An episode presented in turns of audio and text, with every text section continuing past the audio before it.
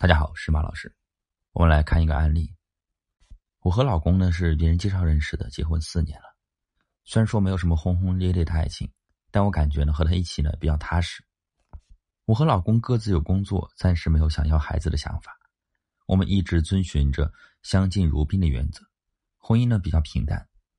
但最近我发现他出轨了，我看到了他的暧昧聊天记录，我很震惊，也很慌乱。但我没有找老公吵闹。也没有找他摊牌，我想让这件事情就这么过去吧，所以我采取了我自以为可以让他归心的方法。每当电视上出现了出轨的画面，我总是骂半天；现实中有谁出轨了，我也当着他的面大骂那个出轨男。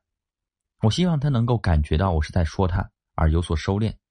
我想用这种方式让他自己醒悟。我每天都特别的焦虑，每天都在想他和小三到底到哪步了。老公身上的每一个变化，比如理了个头发，我就想是不是小三带他去理的；老公换了一副眼镜，我就在想是不是小三给他选的。反正我就每天脑子里讲的都是他和小三如何如何，这导致我在工作当中失误不断，因此差点患上了抑郁症。但我发现老公没有和小三断掉，我很愤怒，终于彻底爆发了。我找老公摊牌，他却给我说正考虑和我离婚的事情，我彻底傻眼了。我自以为不管老公出轨的事情，而通过旁敲侧击的方式能对他起到警示作用，但我错了，这些都起了反作用。现在我该怎么做才能让他归心呢？我回应一下这个案例，这种处理的婚外情的方式呢，其实是大错特错的。可能你把男人的婚外情呢理解的过于简单了，实际上呢，男人的婚外情不被妻子当面戳破，他就会一直以为你不知道，他就会一直出轨。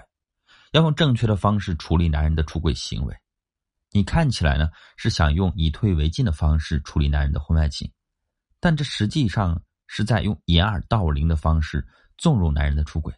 面对男人的出轨呢，是必须要摊牌的。首先呢，要了解男人出轨的目的，大吵大闹的方式是不行的。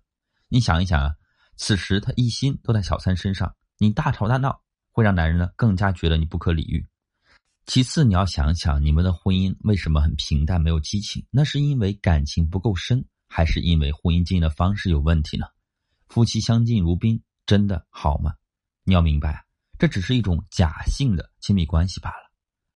最后，你仔细思考一下，你自己相比于小三的优势在哪里？